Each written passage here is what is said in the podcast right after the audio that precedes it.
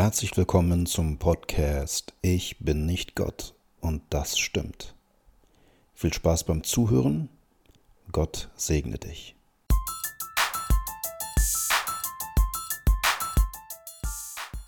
Ich würde sagen, let the Holy Spirit flow. So.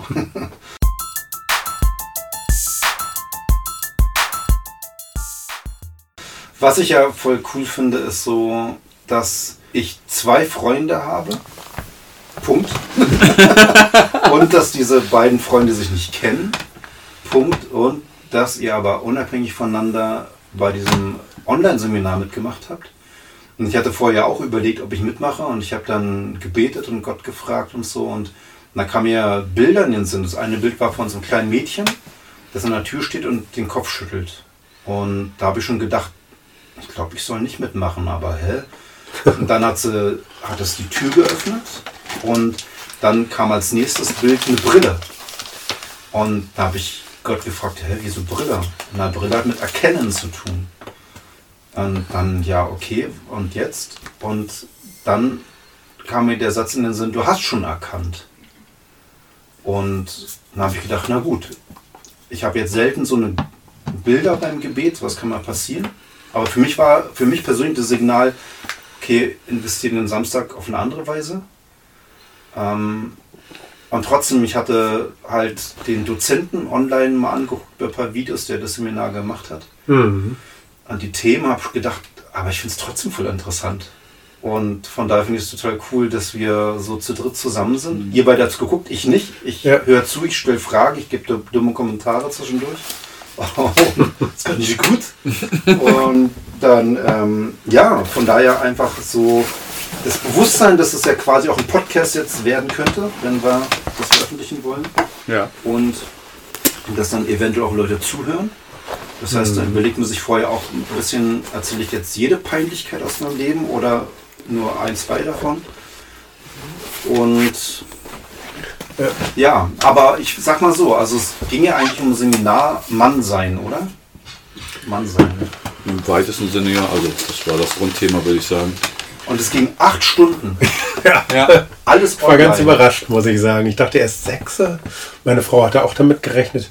Sechs Stunden muss ich den jetzt entbehren sozusagen, kann ich auf den zählen. Da ist er in einem Büro und kann, äh, kommt nicht mehr raus ungefähr. Aber es waren dann sogar acht. Und dann wurde sie schon am Schluss ganz schön ungeduldig. 10 bis 18 Uhr, genau. Stunde Mittagspause zwischendurch. Das war eine Viertelstunde. Und deine Frau hat auch gesagt, oh, jetzt muss ich so lange entbehren, oder war sie froh, dass du nicht warst? Vielleicht eine Mischung aus beiden. Es war einfach klar, sie wusste ja auch, dass es irgendwie mir wichtig ist und dass es auch, wenn es gut läuft, ja für sie was auch einen Benefits hat. Also wenn ich jetzt irgendwie dadurch irgendwie als, als Mann, als Vater, als Ehemann irgendwie anders agiere, also besser agiere, was du- durchaus Raum nach oben ist, äh, dann hat sie auch was davon. ja. Aber was hat euch eigentlich motiviert zu sagen, ich ziehe mir so ein 8-Stunden-Ding rein oder beziehungsweise mit der Forschung sechs Stunden, aber dann waren es dann doch acht. Ja. Weil ich meine, zu sagen, ich mache mein Seminar mit zwei, drei Stunden mit, ist ja eine andere Hausnummer. Aber quasi einen ganzen Arbeitstag vor dem Bildschirm zu hocken und zu sagen, ich ziehe mir dieses Männerthema rein, was hat euch motiviert?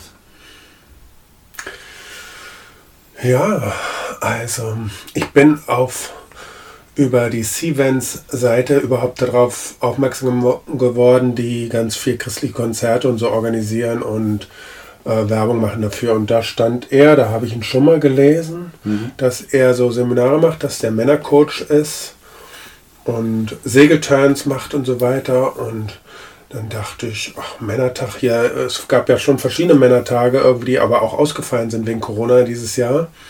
Und dachte ich, ach, online, die Sache ist in Karlsruhe, komme ich sowieso nicht so schnell vorbei, aber online, das ist eigentlich eine ganz tolle Sache. Und äh, auch wenn es ein bisschen was kostet, aber dann scheint es vielleicht was Gutes zu sein. Irgendwie schien mir das vielversprechend.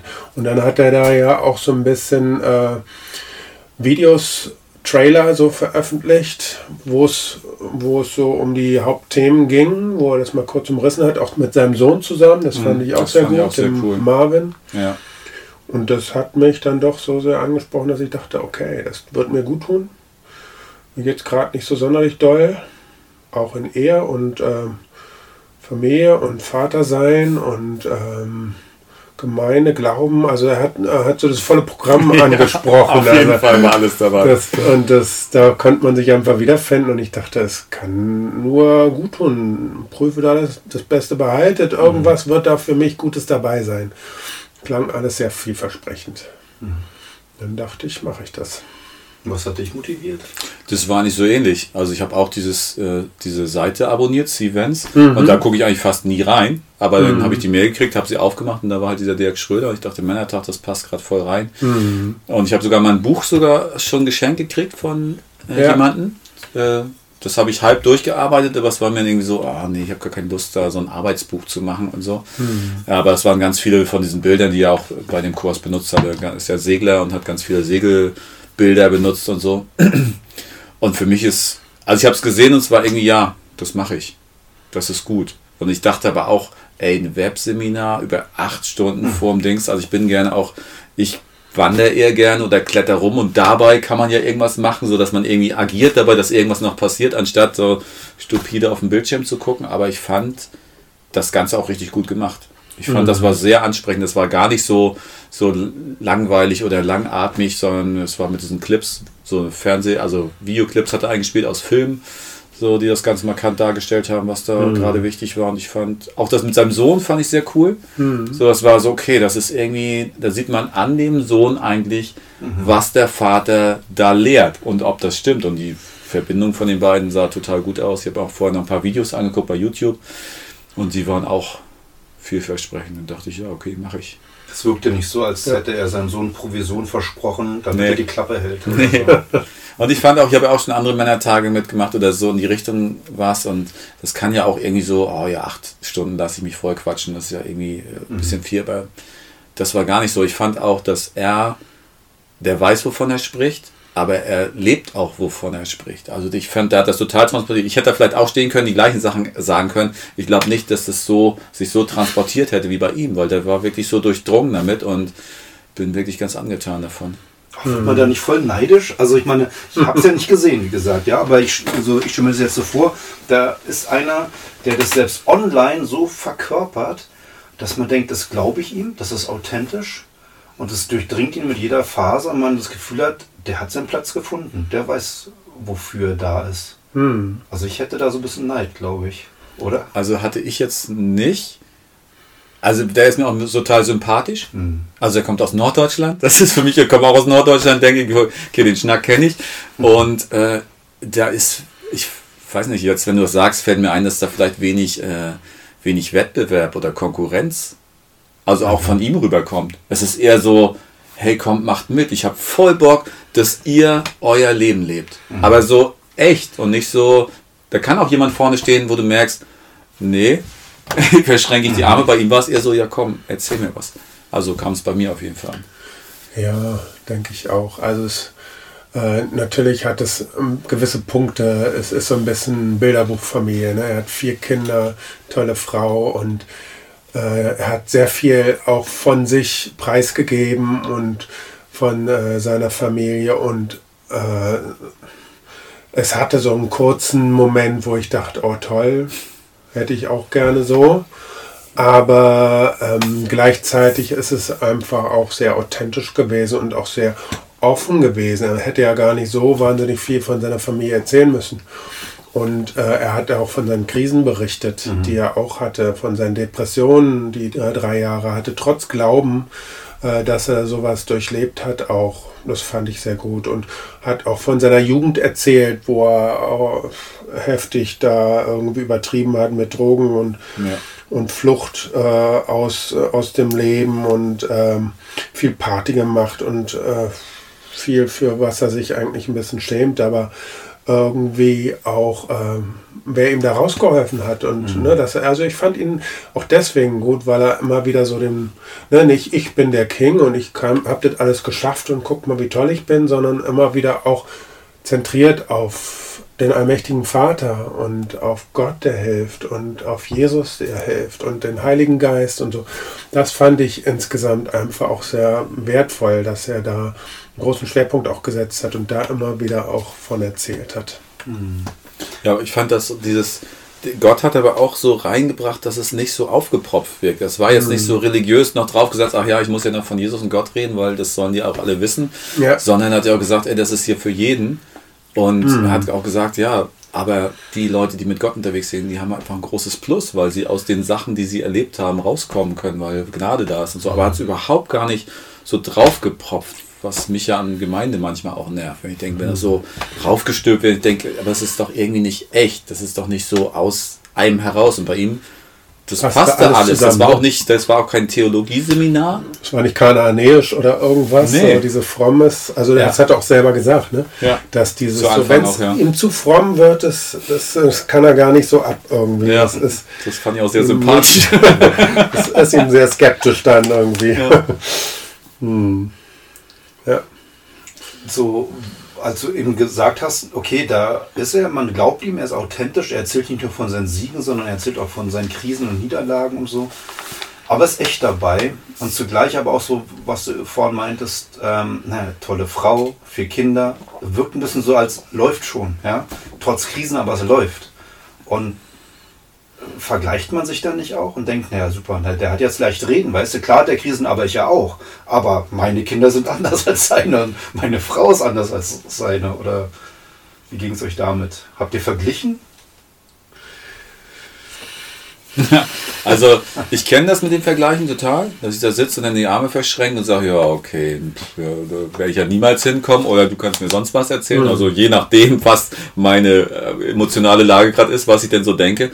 Das war bei ihm aber nicht so. Und ähm, er hat auch davon erzählt, oder seine, sein Sohn hat auch erzählt, dass er irgendwie dann jahrelang irgendwie in Pornografie festhing, in Kiffen und in die Spielothek zu gehen. Oder er hat von seinem anderen Sohn erzählt, der vor ihm stand und irgendwie seine Autorität angezweifelt hat und dass er ihn ganz schön zu schaffen gemacht hat und das über einen langen Zeitraum. Das war jetzt nicht, ein, also da hat man gemerkt, das sind auch Krisen. Also was, was so schön zu hören war und wo ich denke, da wäre ich auch gerne, wenn so dieses, hey, meine Frau, die steht immer zu mir und das ist äh, etwas, was ich auch gerne noch kenn so kennenlernen möchte, aber auch der Mann zu sein natürlich dazu. Ja. Aber es war trotzdem für mich insgesamt, hatte er so viel Ausstrahlung, die halt nicht diese Gedanken bei mir unterstützt hat, dass ich das gut annehmen konnte. Dass ich nicht drin hängen geblieben bin, weil ich das denke, das ist ja auch nicht Sinn der ganzen Sache. Wenn, ich, wenn mir jemand das erzählen will, was gut ist, und ich komme nur in so Neidgedanken rein, das, das hat ja keinen Sinn. Und ich merke, bei mir sind auch so einige Themen offen, wo ich denke, ich habe gar keine Zeit, neidisch zu sein. Also es wäre totale Energieverschwendung, darin hängen zu bleiben. Und äh, ich fand das richtig cool. Also es hat, für mich passt das alles zusammen, auch dass ich es gesehen habe auf der Internetseite. Ähm, und das war dann online, dass ich es irgendwie von zu Hause angucken konnte. Das passte alles für mich so zusammen und deshalb habe ich auch da, habe ich mich offen reingegeben, habe gesagt, okay, ich will das wirklich wissen, weil ich möchte nicht so weitermachen, wie ich gerade unterwegs bin als Mann, Ehemann, Vater. Da gibt es eine Menge Potenzial und das möchte ich ausschöpfen. Und das war einer, der hat mir das wirklich gegeben. So. Also war meins. Ja, ja. Ja, also es waren, wie gesagt, so Momente, wo, äh, ne, wenn er so schon, er hat schon von seiner Frau sehr geschwärmt. Und auch letztendlich ist es seine Jugendliebe gewesen, auch mit der er auch viel Mist durchlebt hat, aber die ihn durchgelebt hat, hat er auch gesagt, durch seine Krisen und seine schwierigen Zeiten und die Depression und wo er von der Klippe springen wollte, die zu ihm immer gestanden hat. Und ne, von daher auch seine Kinder toll. Ne? Man sieht natürlich immer bloß ein Foto und so ein bisschen die Geschichten, die er erzählt. Und man kann sich vorstellen, dass es auch Krisen gab, hat er auch von erzählt. Von daher so kurze Neidmomente, aber gleich wieder verflogen. Und letztendlich motiviert einen das vielleicht auch, okay, es ist ja auch eine Sache, ne? vielleicht hat man selber auch ein paar Sachen falsch gemacht, vielleicht kann man von ihm was lernen. Es motiviert einen auch, äh, auch einige Ratschläge von ihm anzunehmen. Und da war viel dabei, finde ich, von dem man irgendwie was profitieren konnte. Einige tolle Sachen, die einen zum Nachdenken gebracht haben, wie setzt man das um in der Praxis. Das ist eine coole Überleitung, weil ich meine, klar, das eine ist ja das Nachdenken über den Dozenten. Ja, ich habe ihn ja nicht gesehen, von daher fand ich es interessant, einfach mal eure Einschätzung zu hören. Aber so das eigentlich, worum es da geht, was ziehe ich jetzt draus, oder? Also so, Ja. was, was sind die Gedanken, die mich jetzt seitdem weiter begleiten? Was sind die Fragen, die aufgekommen sind? Oder wo habe ich vielleicht sogar tatsächlich schon irgendwie jetzt einen Weg für mich erkannt, den ich beschreiten möchte. Wie, wie geht es euch damit? Das ist jetzt natürlich ein großes Ding, weil das waren acht Stunden, mehr Ja. oder weniger viel Input, wahrscheinlich voll viel Felder, ne, von Mhm. wie verbringe ich meine Zeit, wie ist meine Ehe, wie bin ich als Vater, wie bin ich als Mann überhaupt, wie bin ich als Ehemann und so weiter. Also, aber wir haben ja Zeit. so, so, wir gucken mal, wie Ja, sich das entwickelt. Ich will noch einen kurzen Schritt zurück zu, den, zu dem, was wir vorher hatten. So, ich habe gemerkt, ich bin nicht an seiner Startlinie. Also ich habe nicht meine Jugendliebe geheiratet. Ich habe nicht diese, dieses, diese, ich segel nicht mit einer Yacht in Kroatien zurzeit rum. Er ist ungefähr unser Alter, würde ich sagen, vielleicht ein bisschen drüber, also äh, vielleicht Mitte 50 oder so. Und ähm, aber ich merke, aber das ist, ich will nicht mich vergleichen und sagen, wäre, das wäre wieder so eine Rückschau. Das wäre halt auch von der Frage, warum, nicht immer zu fragen, warum, sondern wozu. Warum heißt, warum ist das? Warum ist meine Startlinie so weit weiter hinten gewesen, als für die Leute, die da vorne sind, weil die sind ja auch fast am Ziel gestartet und ich musste da, was weiß ich, in der Steinzeit anfangen. Ähm, und ich habe gemerkt, das will ich nicht mehr. Ich habe keinen Bock auf diesen Vergleich und zu sagen, ja, Ja. wäre alles anders gewesen, dann. Sondern zu sagen, äh, ich kann ja jetzt auch anfangen. Und wie viel Potenzial ist in unserem großen Gott drin? Und wie viel hat er mich reingelegt, dass ich nicht auch jetzt nochmal durchstarten kann? Und ich habe, hochgerechnet, habe ich vielleicht noch 40 Jahre, vielleicht 50. Oh. und da, das ist eine lange Zeit. Da Ja, kann auch noch du- eine Menge passieren. Dann bist du äh, zarte 90 bis 100 Jahre alt. Ja, knackig. Ja. Ja, genau. War viel dabei. So, ja, genau. Ich, Ich habe wirklich also 15 Seiten mitgeschrieben hier. Ich, ich bin so ein Schreiber irgendwo, Ja. dass ich denke, oh, irgendwas könnte ich da rausziehen, könnte dabei sein, was mir wichtig ist. Dann Mhm. ein paar Beispiele mitgeschrieben und zu den Filmen, so die Quintessenz, die er damit sagen wollte und so. Dass ich denke, oh, das kann ich irgendwann noch mal lesen und davon profitieren oder Mhm.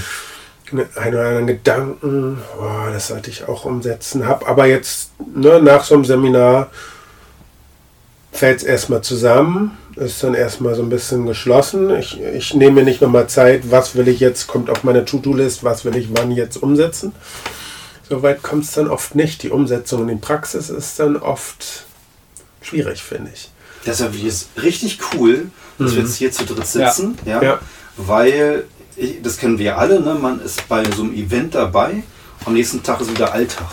Ne? Und dann gibt es andere Heran Herausforderungen und natürlich weiß man, da war was und es war cool, aber irgendwie verblasst es auch ganz schnell.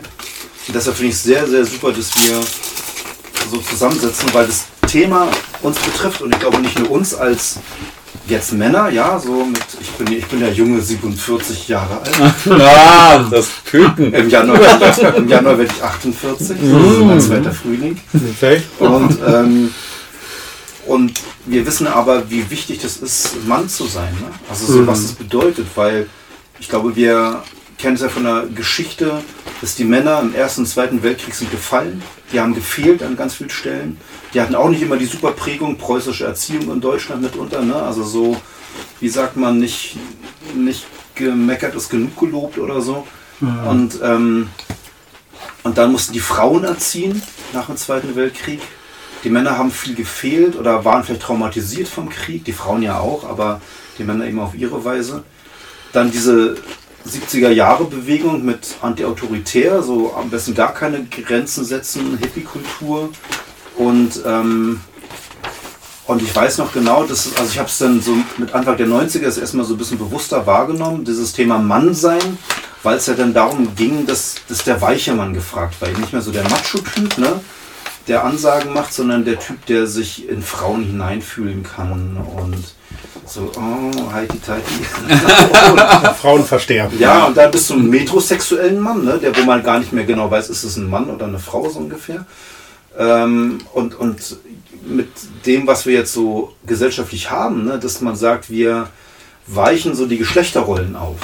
Ja, das ist also in dem Bewusstsein, dass es natürlich Menschen gibt, die damit auch kämpfen mit ihrer Identität ne, und damit auch wirklich zu tun haben. Das will ich gar nicht in Abrede stellen.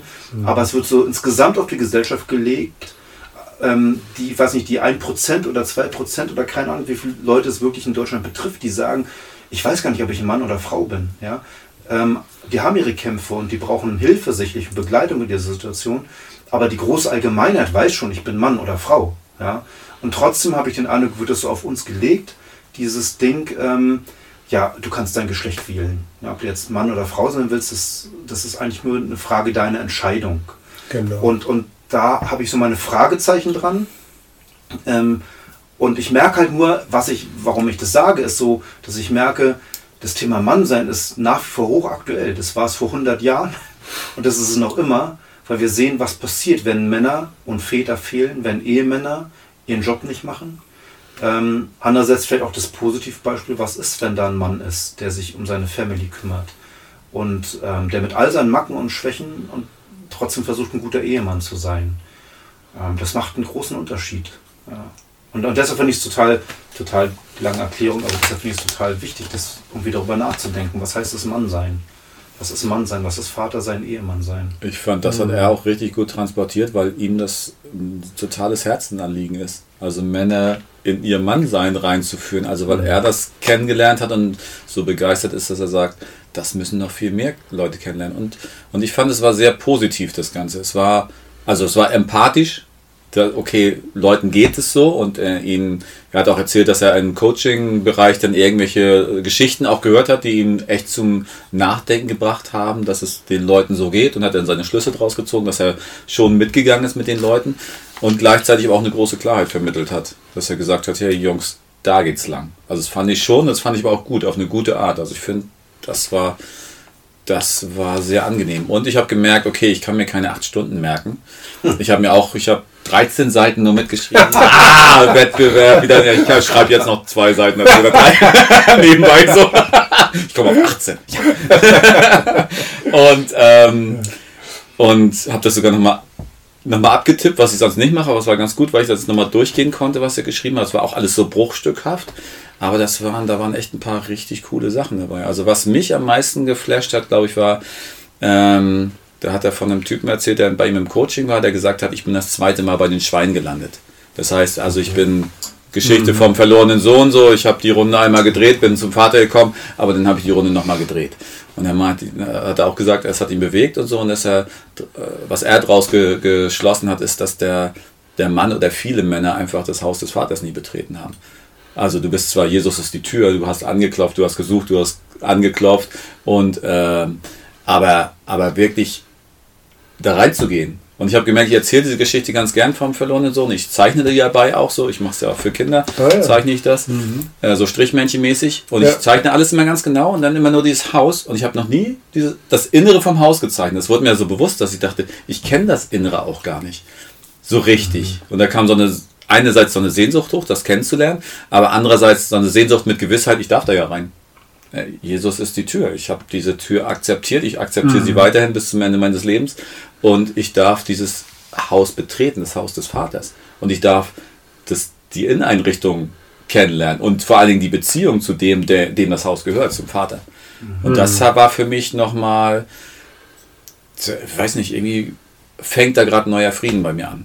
Dass ich merke, okay, es geht nicht mehr darum, vor der Tür noch irgendwie achtmal ein Gesangsbuch, ein christliches Gesangsbuch durchzusingen, damit dann endlich die Türen aufgeht. Halleluja, geht das jetzt? Halleluja, jetzt vielleicht? Oder zu, zu, auf den Knien darum zu rutschen, damit die Tür nicht aufgeht, sondern Hallo, äh, Hebräer 10, 19 bis 22, da steht so dem Sinn gemäß drin, ey, ihr dürft doch einfach ins Heiligtum treten. Ihr dürft mhm. doch einfach Zutritt haben, äh, ohne schlecht, frei vom schlechten Gewissen. Und ich habe so viel schlechtes Gewissen vor der Tür gehabt, dass ich ja die ganzen Sachen noch nicht gemacht habe. Und das hat es gerade so, das hat, diese eine Geschichte hat bei mir gerade was in Bewegung gesetzt, weil ich denke, und ich bin sofort reingegangen. Ich habe gesagt, okay, dann gehe ich jetzt ins Haus rein. Also einfach als innere Entscheidung, mhm. als zu merken, ich, ich, ich denke da etwas falsch, indem ich denke, ich müsste noch was machen. Und das Richtige ist einfach eine, eine Handlung zu sagen, also eine andere Identität von mir zu denken. Ich bin angenommen. Ich gehöre in dieses Haus. Ich bin akzeptiert. Ich bin reingerufen. Ich bin erwählt. Hm. Das fängt an erst. Ich kann nicht sagen, dass es in der Fülle da, Fülle, völligen Fülle da ist. Aber schon das, das, der Anfang davon ist schon so, yeah, also davon will ich mehr. Was ich ja. gerade herausfordernd finde, ist, also wenn jetzt, ich mir jetzt gerade vor, christliche Vollprofis hören zu, ja, so bei so einem Podcast. Und die sind irgendwie seit Baby schon Christ ungefähr. Und äh, die wissen sofort, was du meinst, ne? So verlorener Sohn, Schweine, Vaterhaus und so. Jetzt stell dir mal vor, jemand hört zu, der das vielleicht nicht kennt. So, und dann, hä, was erzählt er denn da jetzt? Irgendwie Vaterhaus und Schweine und Ja. äh, so, wie, wie würdest du das erklären? Du hast gesagt, du zeichnest das für Kinder, ja, weil du Erzieher bist Ja. und äh, du kannst an einer christlichen Schule das immer wieder auch darstellen für Kinder, was eigentlich Vaterliebe bedeutet oder Gottesliebe, ja, das Ja. Gott für uns ist. So, und wie, wie erklärst du es den Kindern zum Beispiel, diese Geschichte von dem verlorenen Sohn? Na, ich erkläre sie genauso, wie sie in der Bibel steht. Also ich, ich, ich erzähle sie ihnen, was da passiert und ich erzähle zu den verschiedenen Stationen, was da ist. Also ich, ich finde es jetzt ein bisschen lang, das jetzt nochmal zu machen, weil es dauert dann irgendwie zehn Minuten, wenn ich das jetzt erzählen würde, wie ich das erzähle. Ähm, es fällt mir jetzt auch ein bisschen schwer zu sagen, okay, ich mach, wir machen jetzt ein- das jetzt für Christen oder für Nicht-Christen so. Ähm, das weiß ich gerade nicht, wie, wir, wie ich das machen soll. Also ich kann es gerade nur so erklären, weil, weil das mir ganz, ganz nahe ist. Das wäre mir jetzt zu kompliziert zu sagen, ich muss es jetzt auf eine andere Ebene bringen, damit das jemand versteht, der, der die Bibel nicht kennt. So. Also meine Empfehlung ist, lies, lest die Bibel. Ja, ich hatte nur deshalb eingehakt, weil, weil diese Geschichte tatsächlich emotional voll viel wert ist, finde ich. Also sie, sie hat ja ganz, ganz krass viel. Und für, also klar, wenn man das jetzt im Detail erzählen würde, die Geschichte mit all den Aspekten, die drin sind, dauert es ein bisschen, ja. Aber für mich ist wirklich einer dieser Knackpunkte, dass dieser Sohn sich das Erbe vorzeitig auszahlen lässt, vom Vater weg will. Der Vater lässt ihn auch ziehen. Der klammert nicht an ihm fest, der gibt ihm tatsächlich vorzeitig das Erbe, das finde ich schon die erste Überraschung. So, dann haut er das Geld raus, macht Party ohne Ende. Irgendwann reicht das Geld nicht mehr, er landet in der Sackgasse, ja, muss irgendwie die blödesten Jobs machen, die man sich vorstellen kann. Denkt sich, ich will zurück zum Vater, aber ey, eigentlich habe ich das Geld weggehauen, was er sich mühsam verdient hat. Also wofür er geschuftet hat, geackert hat und ich habe das mit Huren zugebracht und auf Partys und vielleicht mit Drogen oder weiß ich nicht was. Und wie peinlich ist es jetzt wieder zurückzugehen, aber es ist die letzte Alternative. Und dann diese eine Szene, wo er dann zurückgeht und der Vater sieht ihn und rennt auf ihn zu. Und wo ich mir, das ist der Moment, wo ich mir auch vorstelle, ein normaler menschlicher Vater, der das vielleicht entweder eine Moralpredigt gehalten, ey, und jetzt lässt du dich erst blicken, na super, oder was hast du mit meinem Geld gemacht, oder Backpfeife links, rechts, oder einfach enttäuscht sein von seinem Sohn, das ist auch keine körperliche Gewalt, aber auch nicht direkt psychische Gewalt, aber doch deutlich machen, ich bin enttäuscht von dir. Ähm, und all das passiert nicht, sondern stattdessen umarmt der Vater einfach seinen Sohn Punkt. Und der Sohn will gerade sich entschuldigen und will sagen, dass er Mist gebaut hat. Und der Vater lässt sich gar nicht ausreden. Sagt einfach, egal, will ich gar nicht hören. Ich freue mich einfach nur, dass du da bist. Ja. Und macht feiert dann so eine große Party mit allen möglichen. Lässt sogar noch ein Ja. Tier schlachten und so weiter und feiert Party auch mit dem großen Bruder oder dem anderen Bruder, der da ist, der enttäuscht ist. Und das finde ich, das ist, das ist, das finde ich, also für mich eins der Herzstücke dieser Geschichte. Und, und ich finde, das berührt immer wieder, also mich zumindest, und, ähm, und das verdeutlicht ja tatsächlich in dieses Vaterhaus. Also Genau. wie ist Gott, wie ist der himmlische Vater? Und da in dieser Geschichte wird sein Charakter total deutlich. Und von daher so diese Vorstellung, ich gehe in das Vaterhaus, also nicht nur Jesus ist die Tür, wie du meintest, sondern ich gehe jetzt auch mal in das Haus rein. Ja. Was erwartet mich denn da? Und was hast du da jetzt entdeckt? Ja, und ich finde viele Christen, die, die stehen halt davor rum und tanzen ums Haus rum und machen irgendwie ihre christlichen Übungen und sowas. Und das ist teilweise für die Welt, glaube ich, auch abschreckend oder irgendwie nicht attraktiv, weil, ähm, weil es geht darum, dieses Haus zu betreten und Gott wirklich kennenzulernen und nicht irgendwie irgendwas aufzuzeigen, was noch gar nicht wirklich angekommen ist. Und das hat halt der, der Dirk Schröder für mich wirklich, weiß nicht, der hat das ausgestrahlt.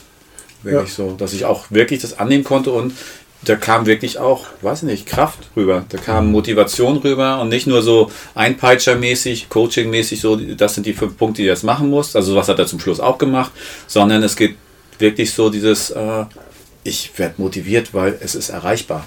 Ich glaube, das war auch so ein Ding. Das für mich hat, also für mich hat es auf jeden Fall gesagt, das ist erreichbar für mich. Nicht sein Leben, wie er es lebt, aber eine, eine Qualität als Vater, Ehemann und Mann zu kriegen, die ich mir wünsche, aber die bis jetzt noch nicht da ist. Ist es bei dir auch das Gefühl, so dieses, okay, ich habe hier was vor Augen gemalt bekommen, ich bin aber noch nicht da, aber ich wäre gerne da. Also sicherlich ist das auch da. Und was diese Geschichte angeht, die ist mir auch nahe gegangen. Da gab es bei mir auch Aha-Effekte mit dem verlorenen Sohn. Und äh, ich glaube, was bei uns immer sehr groß geschrieben wird, was ja auch wichtig ist, enorm entscheidend ist, das, was Jesus für uns getan hat am Kreuz und dass er uns vergibt und äh, dass äh, für uns gestorben ist. Das ist so zentral im Mittelpunkt und man kann ne, christozentrisch auch zu glauben, Jesus ist so das Wichtigste, das, da ist auf jeden Fall was dran. Aber letztendlich, wie Jesus auch von sich sagt, er, ich bin der Weg und die Wahrheit und das Leben. Niemand kommt zum Vater, denn durch mich dennoch ist das Ziel der Vater. Und ne, wie du auch sagst, wir, ich bleibe auch nicht unbedingt da stehen, dass ich wer weiß, was tun muss, aber schon irgendwie, ja, wunderbar, Jesus es hat für mich vollbracht und hat es getan und Lob und Ehre ihm. Und äh, das ist das Wichtigste. Aber letztendlich ist es auch wichtig, dann eben durch die Tür durchzugehen und zum Vater zu kommen, in seine offenen Arme zu kommen. Ne? Er ist da und wartet mit offenen Armen. Und daher ist die Vaterschaft auch so wichtig. Ja, das hat er auch immer wieder mhm. betont. Viele haben natürlich ein Bild vom Vater chaotisch, schlimm, furchtbar, gewalttätig oder sonst was. Oft steht uns das ja im Wege. Ne? Entweder der abwesende Vater, der gewalttätige Vater, der weiß nicht was für schlechte Mann, äh, Männer und Folterbilder es gibt. Aber davon wegzukommen, die Menschen haben es besonders schwer, die so ein äh, schwieriges Vaterbild haben. Ähm, aber letztendlich ist ne, den biblischen Vater auch vor Augen zu malen, wie er ist und wie er uns erwartet und sich freut und ne, in dieser Geschichte auf uns zurennt, sogar wenn wir, wenn wir zurückkommen zu ihm, darauf wartet das fand ich auch sehr wichtig, fand mhm. ich elementar. Und davon können wir so viel lernen, eben auch fürs Vatersein. Ne? Unsere Kinder können, wer weiß, was für Bock vollbringen, hat er auch von seinen Kindern erzählt. Mein äh, jüngster Sohn macht uns auch gerade enorm viel Stress und Kopfzerbrechen und oh, es ist echt heftig. Dirk habe ich davon schon das ein oder andere auch erzählt. Ja. Und, aber dennoch da zu sein und ihn in den Arm zu schließen und ihm zu vergeben, ist, glaube ich, immer wieder sehr wichtig und da Geduld zu haben, durchzuhalten. Ne, vieles als Phase natürlich einzustufen. Ne, das durch meinen Beruf muss ich da sowieso Leute immer beraten zu dem Thema Familie und äh, Vater sein oder Mutter sein, was auch immer. Und ähm, daher kenne ich die Thematik schon sehr lange auch. Aber trotzdem für sich selber auch zu erkennen und in die Praxis umzusetzen, ist immer wieder schwierig. Man kann viel vom äh, grünen Tisch reden und Theorie und was man alles gelernt hat, aber wenn man selber in den Krisen drinsteckt mit seinen Kindern, ist das auch heftig. Mhm. Da will ich gar nicht so viel von meinen Kindern erzählen, aber er hat eben ganz viele Beispiele auch erzählt von seinen Kindern und wie er vom Segen des Vaters, den hat er auch so in den mhm. Mittelpunkt gerückt, der Segen des mhm. Vaters, dass der so wichtig ist. Und dass er seine Kinder, alle Kinder auch gesegnet hat und dann so eine Zeremonie und Ritual draus gemacht hat, das war schon echt sehr äh, beeindruckend. Ich, ich bin noch ein bisschen an diesem Punkt ja. das Vaterhaus reingehen, ja? ja? Und du hast gesagt, erkennen. Ne? Also auch nicht nur vom grünen Tisch her reden, so Theorie haben, sondern es erkennen. Und erkennen geht ja, kann ja sehr tief gehen. Das ist ja mehr als ich weiß da was, sondern erkennen ist, ich habe es wirklich kapiert. Mhm. Ich habe es kapiert. Zum Herzen. Ja. Und was heißt denn das ins Vaterhaus gehen? Also das, wofür Jesus den Weg bereitet hat. Also ich habe das Thema reingebracht, da reinzugehen. Und für mich ist es, ähm, weil ich ja Jesus schon lange kenne und lang, lange akzeptiert habe, aber diesen Schritt irgendwie nicht so richtig reingemacht. Oder es ist mir bewusst geworden, dass, es, dass ich wirklich nicht in den Segen des Vaters eingetreten bin, sondern immer so gedacht habe, ich muss noch ganz viel dafür tun. Ähm, jetzt habe ich gerade den Faden verloren. Das, das passiert auch, liebe ja. Zuhörer. Man kann auch zwischendurch mal Faden, den roten, den grünen, den blauen verlieren. Ja, was es heißt, so ins Vaterhaus zu gehen, was, was bedeutet das? Für mich ist es dann irgendwie einfach, also ich es hört sich ja irgendwie an, als ob ich, ich habe es irgendwie in meinem Kopf gemacht. Ich habe das einfach entschieden, dass, dass es ja stimmt. Also es steht in der Bibel drin, es wurde mir beim Seminar nochmal klar und einfach zu sagen, das glaube ich jetzt. ab jetzt glaube ich, dass, dass es so ist. Und das ist, finde ich, gar nicht so schwierig. Das hat damit zu tun, irgendwie manche Sachen aus dem Kopf rauszubringen, nämlich die dagegen sprechen. Dass man nicht mehr hat, naja, ich bin äh, vielleicht erstmal neidisch auf den, deshalb akzeptiere ich das nicht, deshalb verorte ich mich eigentlich immer auf der Seite des Verlierers und des Opfers, weil ich ja neidisch bin, deshalb bin ich also schlechter als der. So, so erstmal vorweg äh, rauszulassen und dann zu akzeptieren, dass das eine Wahrheit ist, die bei meinem Leben ausgesprochen ist. Und ich habe gemerkt, dass gleichzeitig dann Gedanken auftauchen, die da, die eigentlich das alte Denken wollte weitermachen. Okay, Achim, da kriegst du sowieso nicht hin, du hast noch nie was hingekriegt, alle Sachen, die du anfährst, die machst du nur zur Hälfte. All diese Sprüche, die sollten wir beim Seminar auch aufschreiben, zwischendurch, mhm. sollten wir so die ganzen, das waren die, Fein, die Pfeile des Feindes aufschreiben mhm. und die in eine Richtung aussprechen, sagen hier, Jesus kriegst du und dann uns umwenden und hören, was kommt denn vom Vater Gutes. Mhm. Und da kamen gute Sachen. Und ich habe gemerkt, ähm, dass ich diese alten Sachen auch nicht mehr denken will. Also es ist wirklich, das hat damit zu tun, einfach, steht in der Bibel auch drin, eine neue Gesinnung zu kriegen. Das heißt nicht nur Dinge zu tun, sondern wirklich eine andere Motivation, ein anderes Denken dahinter zu haben. Und das finde ich sehr cool. Und ich habe ja erstmals handschriftlich gemacht, meine Notizen. Dann habe ich es aufgetippt und dann kam ich zu dem Punkt, zu einer Seite, wo ich ähm, dann diese ganzen Pfeile des Feindes aufgeschrieben hatte. Und ich fing an, sie abzutippen und habe gedacht, nee, die schreibe ich doch jetzt nicht nochmal auf.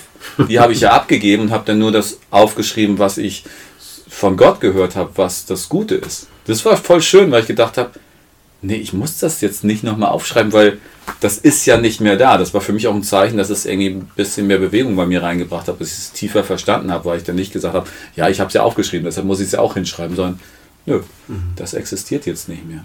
So sind mhm. aus 30 handschriftlichen Seiten 13 Genau, das ganze Böse ist weg.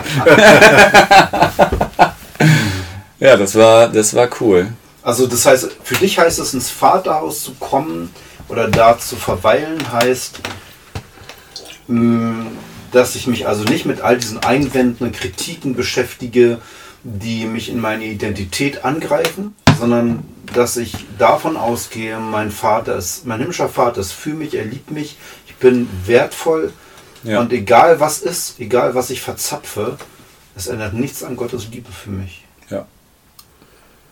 Genau. Und, und also man kann sich natürlich theologisch jetzt noch da irgendwie dies und das, geht bei mir auch sofort die Theologie-Sache los. Ah, da steht über der Vers und das und der, was weiß ich, Sünde gegen den Heiligen Geist, keine Ahnung, so eine Sachen. Aber auch da jetzt nicht, also ich habe gemerkt, es war sehr angenehm, nicht so theologisch zu werden in der ganzen Sache sondern wirklich so von diesem, nee, aber es ist so schön und so gut. Und dann nicht dabei so kopfig zu werden und zu überlegen, ja, aber ich muss erstmal mein, mein Bibelregister im Kopf durchgehen und sagen, ja, aber die, der Vers von Paulus spricht ja dagegen, weil der sagt ja was anderes, sondern einfach das zu bejahen erstmal. Mhm. Weil mein Wissen ist, oder was ich mir an Theologie im Kopf habe, das ist, kann ja auch alles verzerrt sein durch ein falsches Vaterbild, mhm. das ich habe weil ich sehe den Vater auf eine gewisse Art und dann sehe ich aber auch das, was er mir gesagt hat, höre ich auf eine gewisse Art. Und äh, das. Ja. was, was heißt es für dich, ins Vaterhaus zu gehen und dort zu sein? Also, bisher war es so ein Bild schon durch Jesus bin ich gerettet und habe ich wieder Zugang zum Vater, erst die Brücke zum Vater. Aber dadurch, dass ich so einen bisschen strengeren Vater hatte, habe ich mich dabei auch gleichzeitig ein bisschen klein gefühlt und so in Demut, was ja auch wichtig ist, in Ehrfurcht und Demut auch vor Gott zu kommen, dem Vater. Und sich niederzuknien am besten, sich vor ihn hinzulegen, am besten in den Staub so, wenn man es eigentlich verdient hat. Ähm, aber ich glaube, dass es, ähm, es äh, war bisher immer so ein bisschen auch gut zum Thron zu kommen und so sich das vorzustellen, da steht ein Thron da vor Gott, ich kann ihn eigentlich nicht ansehen, weil er so heilig ist. Und das, das ist, glaube ich, auch alles wahr. Aber es hat sich so ein bisschen mhm. ergänzt und erweitert, glaube ich, mit dem auch nochmal die Erinnerung an diese Geschichte vom verlorenen Sohn. Der Vater, der auch wirklich da steht mit offenen Armen und einen gerne auch in die Arme nimmt und sich freut, wenn wir wiederkommen. Glaube, das ist mir auch wieder neu wichtig geworden, wirklich durchzudringen, nicht bei Jesus stehen zu bleiben, sondern eben einen Schritt weiter zu gehen. Da bin ich noch beim Lernen, glaube ich, auch weiter noch schönere und positive Blickwinkel auf Gott zu kriegen, auf den Vater, der uns bedingungslos liebt und ja. Hm. Das ist, ich finde diesen Hinweis interessant, so, okay, ich könnte jetzt mein Theologiegehirn ansetzen, ne? Und das ist ja auch richtig, weil Bibel, sagen wir, zeigt uns Gottes Wort. Gottes Wort ist Wahrheit, ähm, zeigt uns was über Gott selber. Ne? Und wenn es jetzt sehr ähm, bibelfundierte Zuhörer geben sollte, die dann hören, nicht bei Jesus stehen zu bleiben, ne, so, dann ist gleich so, oh, Irrlehre oder so. Aber das, du meinst ja nicht, Jesus hinter sich zu lassen, sondern auf das schauen, was Jesus auf dem Herzen lag. Ne? Und das ist der Vater. Er wollte den Vater verherrlichen. Genau. Der Heilige Geist kommt, um Jesus zu verherrlichen und Jesus kommt, um den Vater zu verherrlichen. Das heißt, wenn ich wir sollen uns auf Jesus fokussieren, unser Retter und Erlöser ist Auf der auferstandene Herr, ja. Mhm. Und, und zugleich zeigt uns aber den Weg zum Vater. Ja, das ist ein dreieiniger Gott. Das ist Mysterium, dass es mehr ist als Jesus, sondern es ist alles drei und alles ist wichtig. Und Ja, wie du schon gesagt hast, äh, Jesus sagt selber, er ist der Weg. Ja. Er hat nicht gesagt, er ist das Ziel. hat er auch betont, ne? Genau. Und im Hebräer ist ja auch, da habe ich ja gerade gesagt, man ins Heiligtum zu treten und da steht eben auch drin, dass Jesus der, der Hohepriester im Heiligtum ist. Das heißt ja nicht, dass er nicht da ist. Also, dass wir nicht ihn schätzen und alles und den Heiligen Geist genauso. Aber es sind vielleicht verschiedene Qualitäten, die diese drei Teile des dreieinigen Gottes, äh, diese drei Personen uns geben können. So. Und natürlich ist der Vater auch eine Respektsperson. Also ich habe auch neues so ein, mir den Vater vorgestellt, ich wurde immer kleiner, der wurde immer größer. Also Gott. Und ich wurde immer kleiner und immer kleiner. Und äh, das so zum, zum Thema Gottesfurcht auch, das finde ich auch wichtig. Das Ja. heißt nicht so, Daddy, Ja. ey, komm, Kumpel, gib mir mal einen Fünfer für ein, für ein Bier oder sowas. Ja. Äh, sondern äh, Ehrfurcht das, zu ist, haben. das ne? ist Gott. Hallo? Also das ist jetzt der heilige Gott. Also wenn man im Alten Testament liest, wie, da, wie irgendwie die, der Berg da so ungefähr gebrannt hat und das Volk wollte nicht hingehen, ist es was anderes. Aber, aber auch trotzdem diese, diese Dinge nebeneinander oder miteinander stehen lassen zu können und nicht zu sagen, ja, das eine stimmt oder das andere stimmt. Einerseits kommt da beim verlorenen Sohn der, der Sohn kommt, war vorher bei den Schweinen, hat da wirklich die gehütet, der muss dreckig gewesen sein und gestunken haben Ja. und rennt auf diesen, diesen Vater zu, der Gott symbolisiert und Gott sagt nicht, geh dich erstmal waschen, sondern er umarmt diesen stinkenden Sohn, der ihn um sein Geld betrogen hat und äh, alles verprasst hat. Und könnte Mhm. sagen, wie du sagst, erstmal rechts und links ein. Nein, er umarmt den und der nimmt diesen Dreck Mhm. an. Deswegen auch dieser Zugang zum, zum Vater durch Jesus, dass wir äh, bei Jesus diesen Dreck lassen können, dass wir gar nicht vorher uns irgendwie die ganze Zeit reinmachen müssen. Also Heiligung ist ein Prozess, der wichtig ist und gleichzeitig aber auch nicht da hängen zu bleiben und sagen, ja, ich muss aber mich noch die ganze Zeit putzen und sauber machen, damit äh, der Vater auch sagt, oh, das hast du mal fein gemacht. Jetzt kriegst du auch einen schönen Kuss von mir irgendwie oder so. Jetzt darfst du bei mir bleiben. Genau, Weil jetzt, Sobald ja. du wieder dreckig wirst, Ja, wenn du geh, aber geht mal wieder waschen. so in der Geh Kirchenbank sitzen, ganz aufrecht, aber nur irgendwie muckst, dann musst du leider wieder nach, nach draußen und nochmal von vorne uns anfangen. Und da habe ich mich, sehe ich mich drin, dass ich so teilweise in meinem, meinem Leben mit Gott agiere. Und das ist nicht schön. Das ist dann irgendwie ganz schnell fliegst du wieder raus und denkst, oh, noch eine Runde. Jetzt wieder draußen vor der Tür. Was habe ich denn jetzt? Und dann nicht mal zu wissen, was habe ich eigentlich jetzt gemacht? Genau. Manchmal weiß man es. Manchmal da fühlt man sich einfach so, jetzt bin ich wieder draußen, gerade eben war ich doch drin irgendwie. Und da will ich eine größere Gewissheit einfach mir zugestehen und, und einfach die Bibel auch so wahrnehmen und sagen, hey, ihr habt die Möglichkeit, ins Heiligtum zu kommen. Ihr habt die Freiheit, ihr seid rein.